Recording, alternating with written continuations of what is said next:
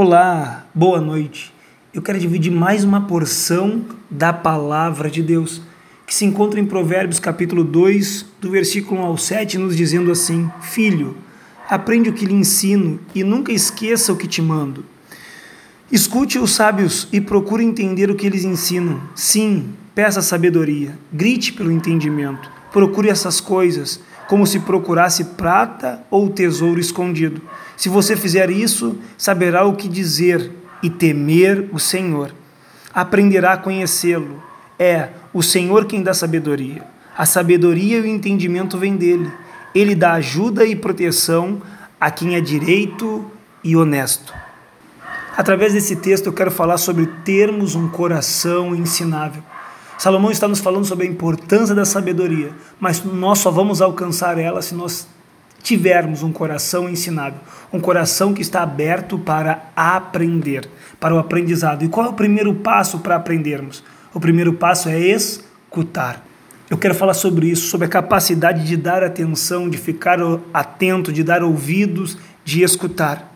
Deus está nos chamando primeiramente para escutar, porque a Bíblia diz que a fé vem do ouvir e do ouvir da palavra de Deus. Se nós queremos que a nossa fé seja acrescentada, nós precisamos ouvir a palavra de Deus. E o que, que nos diz Tiago, capítulo 1, versículo 19?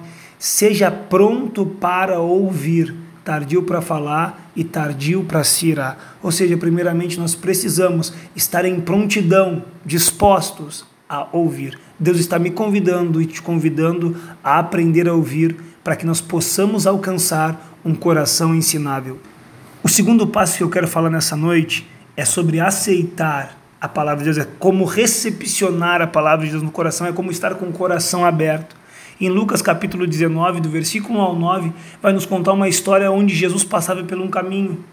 E havia um homem que estava sobre uma figueira e o nome dele era Zaqueu. E Jesus disse: Desce depressa, porque hoje me convém pousar em tua casa. Aquele homem correu apressadamente e jubiloso e se encontrou com Jesus e recebeu ele cheio de prazer. O que isso significa? Significa que para nós, além de nós ouvirmos, nós precisamos aceitar, recepcionar a palavra de Deus em nossas vidas. Como Jesus fez o convite para Zaqueu, Jesus está fazendo o convite hoje para os nossos corações, dizendo: Eu quero habitar no teu coração, eu quero te ensinar.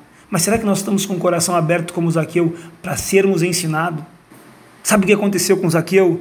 Zaqueu recebeu Jesus em sua casa e aprendeu de tal forma que ele disse que se arrependia se ele tinha roubado alguém e que ele queria ainda dar metade dos seus bens aos pobres. Ou seja, a palavra de Deus achou morada no coração daquele homem, transformou a vida dele. Por quê? Porque Zaqueu tinha um coração ensinável.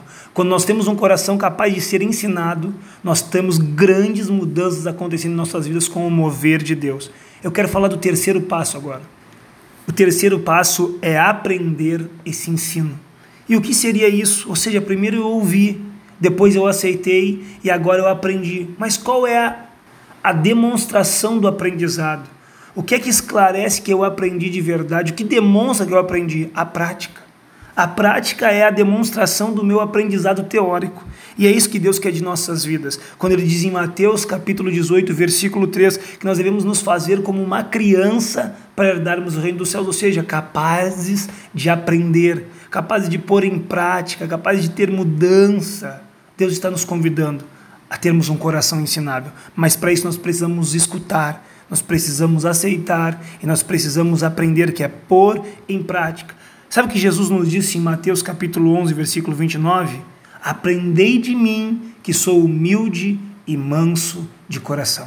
Jesus está nos convidando, ele quer ser o nosso professor, ele quer nos ensinar e que nós possamos ter um coração ensinável, um coração disposto a ouvir a voz dele, para praticarmos o que ele tem falado e fazermos como disse o salmista no Salmo 119, versículo 11: A tua palavra eu escondi no meu coração para não pecar contra ti. Eu quero falar do quarto e último passo para alcançarmos um coração ensinável, que é desejarmos a Deus. O nosso coração precisa desejar a Deus ardentemente. Como diz a, a palavra de Deus, o salmista nos diz: Assim como a, a corça anseia pelas correntes d'água, assim a minha alma anela por ti. A nossa alma precisa anelar por Deus.